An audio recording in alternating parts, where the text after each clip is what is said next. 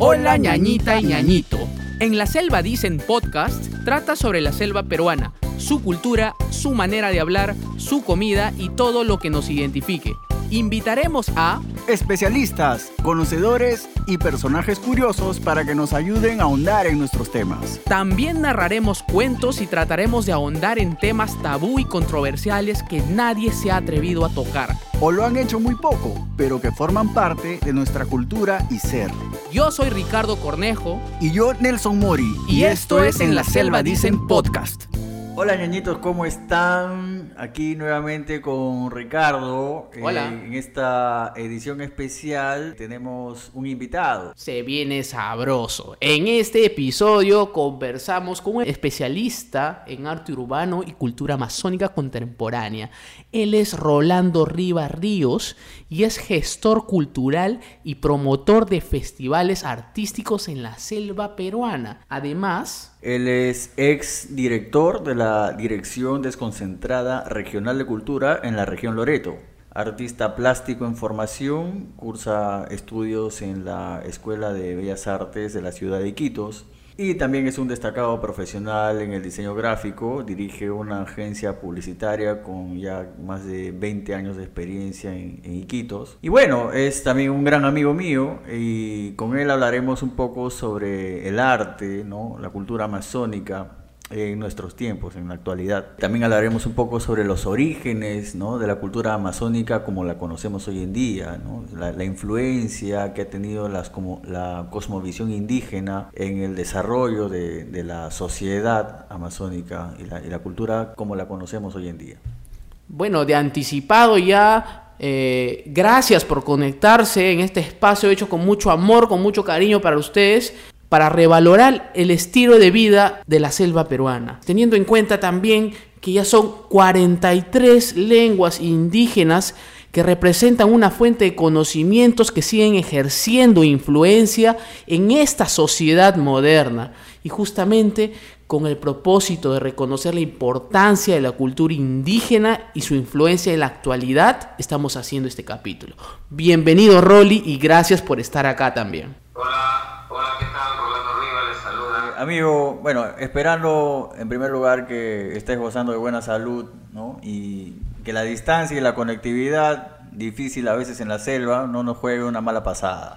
Eh, tú estuviste, estuviste al frente de un grupo humano que hizo posible la realización de una serie de festivales artísticos en, en la ciudad de Iquitos, con una frecuencia anual, ¿no? Y bueno, cuéntanos un poco sobre esta experiencia, el Festival eh, de Arte Urbano Amazónico Estamos en la Calle. Como para ir conociendo un poco más sobre, sobre tu trabajo, ¿no? Cuéntanos este, cómo se dio la iniciativa de, este proyecto. Sí, bueno, fue una experiencia muy interesante, eh, sobre todo por, por, el grupo humano que, que se pudo juntar para hacer algo, algo en común, ¿no? Eh, yo venía de vivir 10 años en Lima, de estudiar y trabajar allá. Y en el tiempo que yo vivía en Lima, este, tenía un amigo que pertenecía a una banda, eh, en esa época la Sope, en Lima. Entonces eh, me había familiarizado un poco al tema de cómo organizan sus conciertos, cómo se autogestionan, cómo eh, era importante llevar el, el mensaje, ¿no? Entonces, cuando regreso, el año 2000 a Iquitos, encuentro a, una movida ya bastante emergente, jóvenes que, no eran de mi generación, pero que estaban ya haciendo algo que me gustaba mucho, que era hacer temas propios. Eh, lo que me llamaba mucho la atención era el contenido de las letras. ¿no? El contenido de las letras eran básicamente temas amazónicos. Eh, de esa manera es que nos reunimos con un grupo de, de entusiastas, bien, una agencia de publicidad, Iquitos. Y eso se, se, convirtió en el búnker. Al final del trabajo, en las horas de la noche, empezó a cocinarse estas ideas de cómo podría funcionar. Yo también este, puedo decir que he tenido el privilegio de formar parte de, este, de este grupo. Y no solo se limitaba a, a, un concierto de todo un día, ¿no? era un festival en el que tenías diferentes expresiones artísticas, tenías exposición de pintura, una muestra de fotografía, tenías eh, intervenciones, algo que, que era bastante palpable, creo que hasta ahora es así, es el hecho de que en Iquitos como en muchas ciudades de, la selva y quizás de todas las provincias del Perú, no existen espacios como por ejemplo un teatro, ¿no? Donde poder, eh, donde los artistas puedan llevar a cabo su, su, trabajo. Entonces, hacerlo en la calle era, era una manera de, de, reflejar justamente esa, esa carencia, ¿no? Esa despreocupación, digamos, de las autoridades para poder este, apoyar el, arte y la cultura en, el entorno de la ciudad. Entonces creo yo que ese, ese más o menos era el, propósito y bueno, en, enmarcar todas las expresiones artísticas y creo que hasta cierto punto eh, como una medida de protesta, ¿no? porque nos hemos involucrado mucha gente ¿no? durante ese tiempo. Y este, bueno, cuando yo migré de, de, Iquitos, me dio mucho gusto ¿no? saber de que hubo una continuidad en este trabajo durante muchos años más. De toda esta experiencia, amigo, ¿qué es lo que tú podrías destacar más eh, en cuanto al propósito de, este festival? Bueno, sí, sí, Nelson tiene mucha razón, ¿no? Nelson ha estado también desde la primera, la primera versión del festival. Eh, el, el hecho de llamarnos Estamos en la calle era, como dice Nelson, justamente la manera de protestar. No existían espacios donde los jóvenes puedan expresarse en un nuevo, en un nuevo tipo de, de arte no, no convencional, ¿no? Había gente que hacía música fusión, eh, como te decía, habían eh, temas amazónicos, temas propios, eh, artistas que estaban emergiendo con el tema del graffiti. Entonces, la idea era hacer un llamado de atención tomar la calle y de esa manera decirles, aquí estamos, ¿no? Somos una generación nueva que, está, que, revalora la cultura amazónica, por eso, que, por eso es que se llama Festival de Arte Urbano Amazónico. Pero no solamente era un arte urbano, sino era la fusión de, de estas artes contemporáneas con la cultura amazónica. La primera exposición que se hizo, eh, se hizo en la galería de papel, porque no había galerías en la ciudad había galerías de arte. Entonces, en un lugar que, que, era, un, era un restaurante, la Taberna del Cauchero, nos prestó sus instalaciones para hacer esta galería donde se hicieron paredes de papel para demostrar la falta de infraestructura, ¿no? El escenario se hizo en la calle y fue algo que realmente cumplió su propósito porque fue un llamado de atención a las autoridades, a la sociedad, ¿no? El hecho de que unos jóvenes vengan, te pongan un escenario y se pongan a tocar punk, metal, hip hop, música de fusión, y, ellos decían, ¿de dónde han salido estos locos? No, no era lo convencional, ¿no? y Quito siempre se había caracterizado por tener orquestas de baile, ¿no? Al estilo explosión, música, orquestas con bailarinas y donde la gente iba los fines de semana, ¿no? Pero había esta otra, otra movida, ¿no? Alterna que necesitaba ya de alguna manera mostrarse. Entonces, al, poder tener este espacio en la calle, eh, muchos jóvenes artistas se han empoderado, ¿no? Eh, recuerdo que en, la primera edición del festival pudimos eh, traer a, grafiteros de Lima para que vengan a enseñar a los chicos el arte de hacer, cómo, cómo utilizar bien las, la lata de pintura. bueno, de, esa escuela han salido varios artistas que hasta ahora viven, viven de, de las muralizaciones y los grafitis, ¿no? Ah, wow, de ahí viene. fue una, sí, de ahí fue, fue, un empoderamiento bastante interesante para, para los jóvenes, porque uno de, las, de los requisitos para tocar en el festival era que toquen sus temas propios. No se admitía cover, salvo que sea un cover pues bastante intervenido, ¿no? Pero casi nadie subía con temas que no son de ellos. ¿Y se pensó expandir este festival a, a otras provincias de la selva u otras regiones? Sí, se, planteó, se planteó una eh, idea de, pero la logística siempre ha sido bastante complicada. Lo que sí se pudo lograr es que en las, en las posteriores este, versiones del festival eh, se ampliara de un, de un solo día, el primer, de un solo día de festival a una semana, que incluían durante toda la semana talleres de distintas cosas, ¿no? talleres de, fotografía, talleres de, títeres, de máscaras, eh, en fin, una serie. Y, lo interesante era que eh, entre los artistas se iban nutriendo conforme los años pasan, eh, venían eh, voluntarios de otras partes del Perú. Hemos tenido inclusive voluntarios, voluntarias de Francia.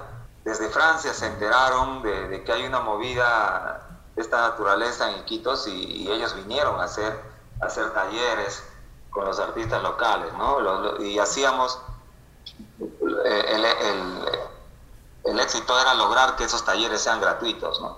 Que los materiales inclusive eran gratuitos, ¿no? Para esto nosotros trabajábamos casi todo un año para conseguir los auspicios porque era un festival sin fines de lucro. Y en una ciudad como Iquitos, donde tienes muchos amigos empresarios, pero solo pueden apoyar una vez al año, era un poco complicado conseguir, ¿no? En muy pocas ediciones los gobiernos locales o regionales han aportado algo. Por lo general, eh, aportaban el tema que era lo más costoso para el cierre, que era el, el, alquiler del escenario y el sonido. En, dos años consecutivos, un canal local, pudimos hacer transmisión en vivo. a nivel, este, bueno, no había la señal de internet que, que tenemos ahora, ¿no? Pero se hizo transmisión en vivo a nivel este, las televisoras locales, ¿no? Entonces, jóvenes de Punchana, de otros distritos, podían ver el festival en vivo desde sus casas a través de la televisión. Y de acuerdo a esto, ¿se ha pensado volver a, realizar futuras ediciones del festival? Mira, el, festival ha tenido este, su ciclo. Yo tuve la oportunidad de pasar, de, ser director de cultura del Ministerio de Cultura aquí en la región la Dirección de Cultura adoptó un poco también eh, el festival como parte de sus actividades para seguir fomentando el, arte, el arte urbano. Pero hay un factor muy importante que es la caída del canon petrolero en la región. en la región Loreto siempre, siempre se, ha, se ha mantenido un canon desde hace más de 40, 45 años, 50 años creo, de canon petrolero. La ciudad prácticamente sobrevivía con, con ese canon. Entonces al caer el precio del petróleo internacional hace ya 7 años creo más o menos que sucedió esto, eso generó una merma económica en la región eh, afectó a estas actividades culturales. Entonces, era, cada vez se hacía más difícil conseguir auspicios para, para desarrollar el festival, ¿no? Hay una consigna que yo recuerdo del festival, ¿no? cuáles eran sus, sus aspiraciones, ¿no? las aspiraciones en realidad de, la asociación una vez que, que, ya se fundó, efectuar una especie de intercambio cultural entre artistas de la, de la, de la ciudad y artistas indígenas. ¿Se llegó a cumplir este, este intercambio? Sí se llegó a hacer ese intercambio, no de la manera que lo habíamos visualizado, pero todo todas las ediciones del festival han estado ligados a, a un contexto amazónico, ¿no? Desde, desde, los nombres que adquiría el festival cada año, porque cada año tenía un tema, ¿no? El, el, matiz por el cual el festival siempre ha resaltado ha sido por su enfoque intercultural ¿no? desde la gráfica, los artistas que han participado, siempre ha estado ligado a, resaltar o a proteger la Amazonía y su cosmovisión. Y, si mal no recuerdo que para la segunda edición del festival o la tercera edición del festival, todos los organizadores, que éramos un grupo de, de 12 o 15, fuimos a tomar ayahuasca juntos Fuimos a una sesión de ayahuasca para visualizar el festival a través de, la planta sagrada de la ayahuasca. Y, fue uno de los, de los mejores festivales, o sea, la mejor organización nos salió esa vez que todo el grupo este, tuvo una comunión con, con la planta sagrada de la ayahuasca, porque de alguna manera nos interconectó internamente y todo el festival fluyó de una manera increíble. Entonces, eh, hasta ese punto hemos llegado nosotros a hacer este, un festival eh, intercultural. ¿Y por qué llegaron a tomar ayahuasca? ¿Para conectarse? O sea, ustedes, ¿por qué decidieron tomar la planta? Bueno, eh, yo ya había tenido experiencia con ayahuasca ya desde, desde muy joven, ¿no? Entonces, muchos de, los, de las personas, de los jóvenes que estaban trabajando con nosotros, no conocían no, no habían escuchado hablar, pero no habían tenido la experiencia. Entonces nosotros decíamos, ¿cómo vamos a sentirla? ¿Cómo vas a sentir la Amazonía si no, si no has entrado a, a través de la planta sagrada a ver cómo es realmente, ¿no? Cómo son los espíritus del bosque. Wow. Eh, de esa manera es que todos deciden, ¿no? Sí, yo quiero, yo quiero. Y, para muchos fue su, su primera vez con ayahuasca a mí me sorprendió la forma en que, en que la planta nos interconectó esa, esa noche en la sesión y durante todo el festival que como tú sabes, cuando tú manejas un grupo humano siempre suelen haber problemas, algunos roces, algunas discrepancias, ¿no? Pero ese, ese festival todo fluyó de una manera increíble con los organizadores y con la organización misma, ¿no? Fue, fue, la primera vez que no tuvimos problemas con los auspiciadores, inclusive. Parece que los auspiciadores sentían alguna energía con todo esto. Eh, interesante la toma de ayahuasca, ¿no? Como parte ritual, digamos, de la organización del evento. Y esto enmarca también lo que es la influencia de la, de la cultura indígena amazónica dentro de, de, esto, ¿no? Pasando un poco más a, a lo que es en sí, ¿no? La, la cultura indígena. ¿Tú podrías decirnos cómo identificar la influencia de la cultura indígena en, el arte actual, o sea, tal y como lo conocemos ahora? Más allá de que, de que existen artistas, digamos, reconocidos de procedencia indígena, podemos eh, mencionar tal vez a algunos artistas quizás que sean del ámbito urbano, pero que reflejen un poco esta influencia, ¿no? Sí, eh, como te decía, no, no solamente está reflejado a nivel plástico en la pintura de varios artistas que desde los años 70, 80, 90 este, han venido trabajando. Ahora con la digitalización del arte eh, se han hecho este, bastante trabajo que tiene que ver con animación, eh, con, con, y siempre está, de alguna manera, siempre está la influencia de las visiones de ayahuasca eh, es algo que, de sobremanera a mí me, llama la atención. Eh, desde hace unos años eh, impulsamos el Salón de la Historieta Amazónica, porque se buscaba tener héroes amazónicos y era una convocatoria libre. lo único que le pedíamos a los artistas era que, de alguna manera este, los personajes sean amazónicos. Lo que nos llamó la atención era que, a diferencia de Marvel Comics o de DC Comics, donde los superhéroes tienen su poder extraterrestre o, poderes de laboratorios o de otras dimensiones, la mayoría de los superhéroes que aparecieron en, este contexto eran, casi todos adquirían su poder de, la ayahuasca, o casi todos eran eh, super chamanes. Eh. Entonces, eh, hay una influencia bastante fuerte del, del misticismo eh, en la música, Ahí tenemos a los Wemblers. Los Wemblers eh, eh, que hacen música desde hace mucho tiempo, pero en los últimos años eh, sacaron un tema interesantísimo, el, Ícaro de Amor, ¿no? Tiene su tema sobre ayahuasca. Entonces, de alguna manera, la, mística de la planta influye de manera transversal a distintas, a distintas este, expresiones artísticas, ¿no? Cabe mencionar que tenemos eh, un proyecto en común también que estamos elaborando, que es el último Curaca. ¿Tú crees que nos puedes adelantar un poco sobre, sobre este, este proyecto, amigo? Sí, estamos bastante entusiasmados ahorita trabajando un, un proyecto a través de una ONG que busca eh, revalorar justamente con los jóvenes y Quito el deseo de conocer su, su tradición y sobre todo de interesarse en, hablar su lengua.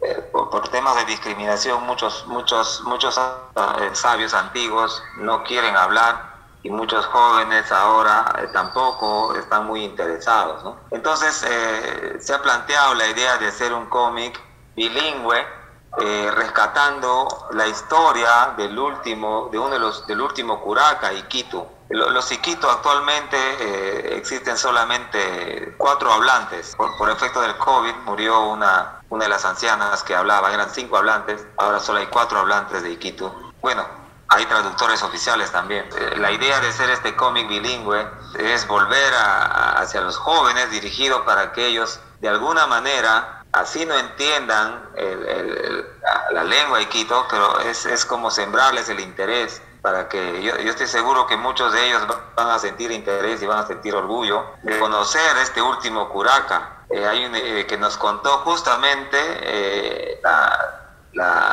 una de las, de las nietas de una de las siete, de las siete esposas que tenía este, este curaca, ¿no? Era parte de su tradición.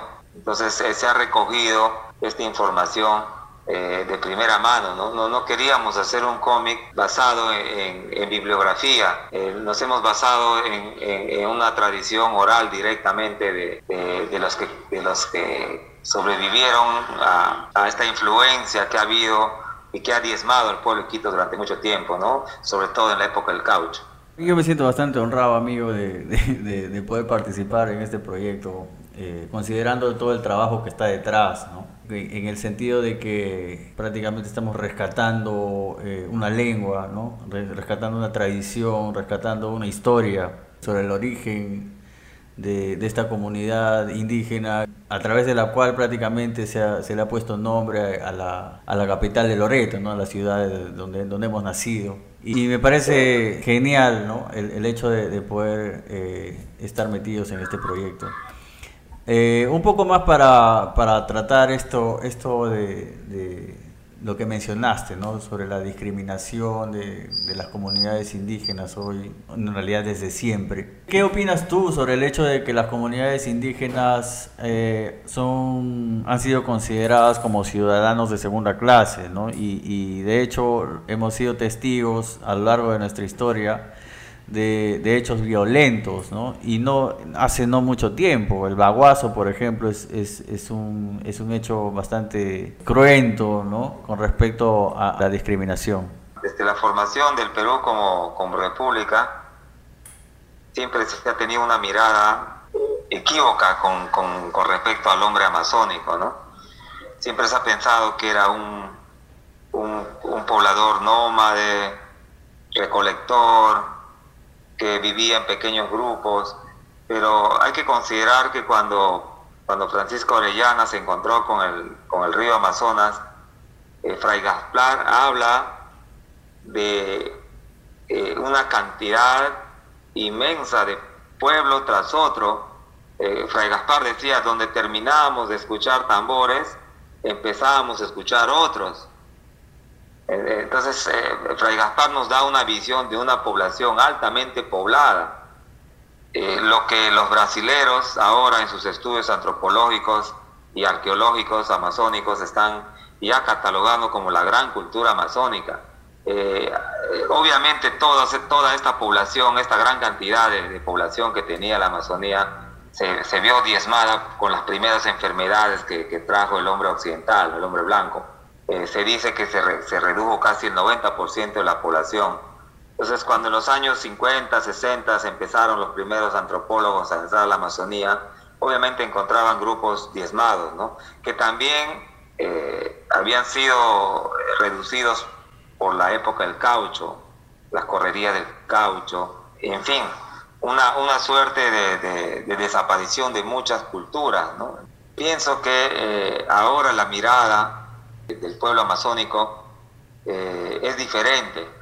Antes se pensaba que no, no se podía tener una gran cultura amazónica porque el, el, la tierra eh, de la Amazonía es bastante ácida y no, no se pueden cultivar grandes extensiones de, de tierras agrícolas.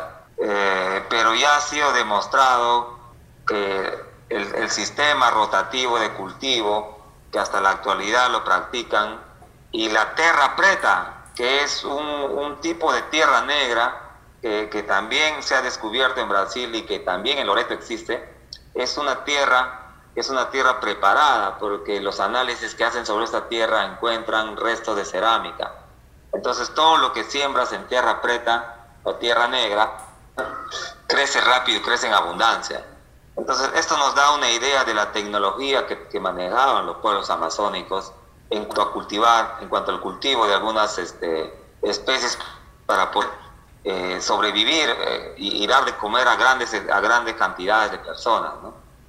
Eh, es tecnología que se está redescubriendo porque prácticamente ha sido borrado pues, por, por porque se ha sido diezmada la población amazónica. Esta, esta mirada ha tenido cada vez, cada vez eh, más cambios, siempre debido a los choques culturales, ¿no? La época del caucho, la extracción de madera, la incomprensión de, de, desde el punto de vista de la capital, de los gobernantes que tenían una visión sobre la Amazonía como un tema solamente de extracción, ¿no? de sacar caucho, sacar madera, sacar petróleo, sacar pieles, Y mientras tanto, el hombre amazónico seguía relegado e inclusive este, no considerado pues ciudadano de, primera clase, ¿no? Entonces, eh, a través del tiempo también eh, los pueblos se han ido empoderando, ¿no? desde la manera en que, poco a poco iban también ellos rescatando su, cultura. Y en eso es muy importante la, el arte para revalorar esas tradiciones, ¿no? Eh, la danza, el canto, la pintura.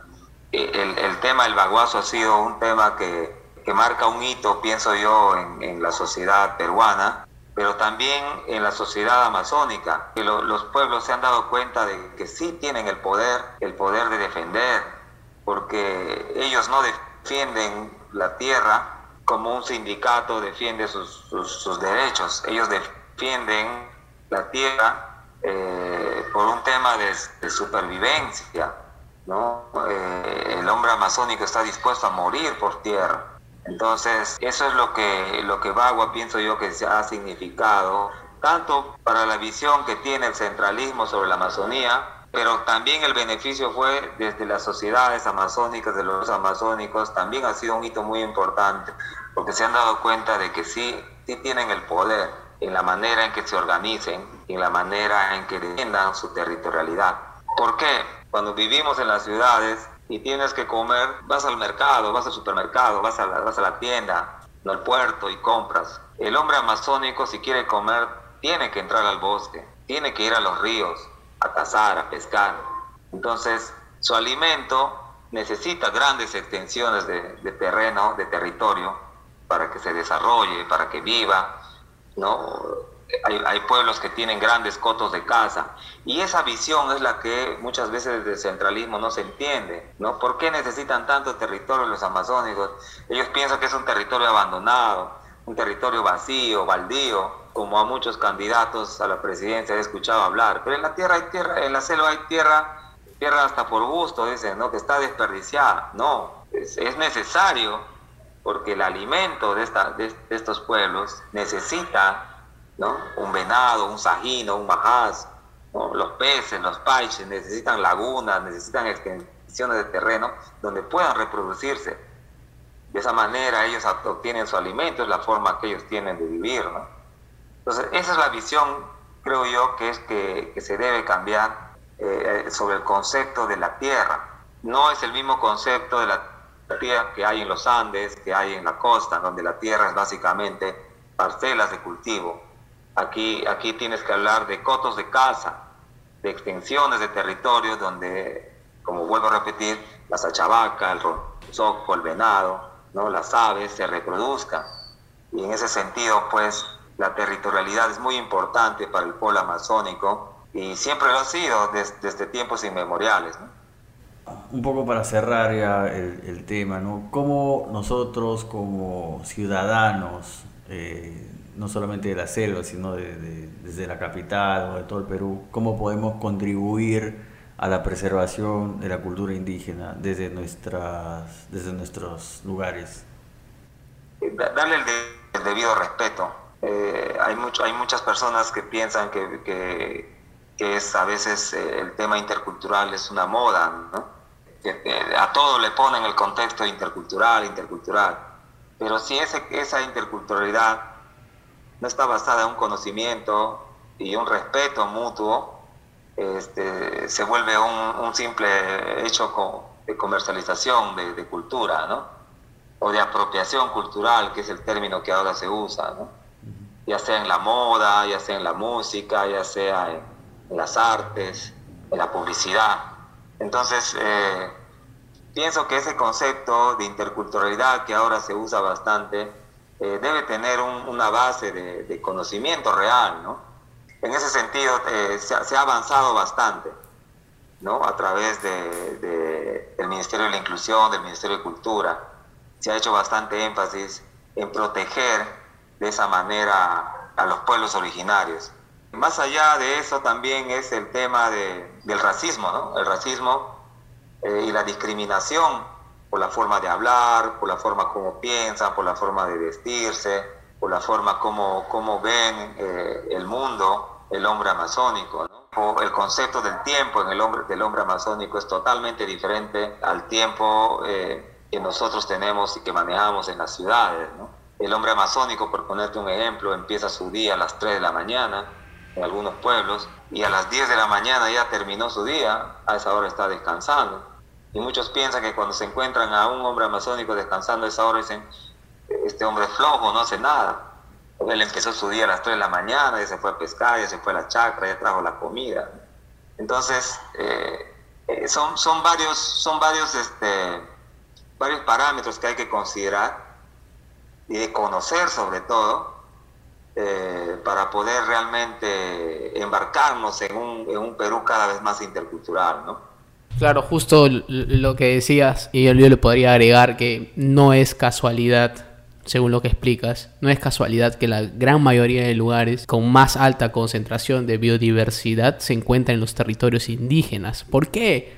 Porque ellos saben cuidar la tierra, saben producirla sin maltratarla. Y es importante respetar las comunidades porque los números lo dicen. 62% del territorio peruano es de la selva y en ellas viven 330 mil indígenas. Es una, es, una comunidad rescatable frente a los más de 10 millones que existen en la capital.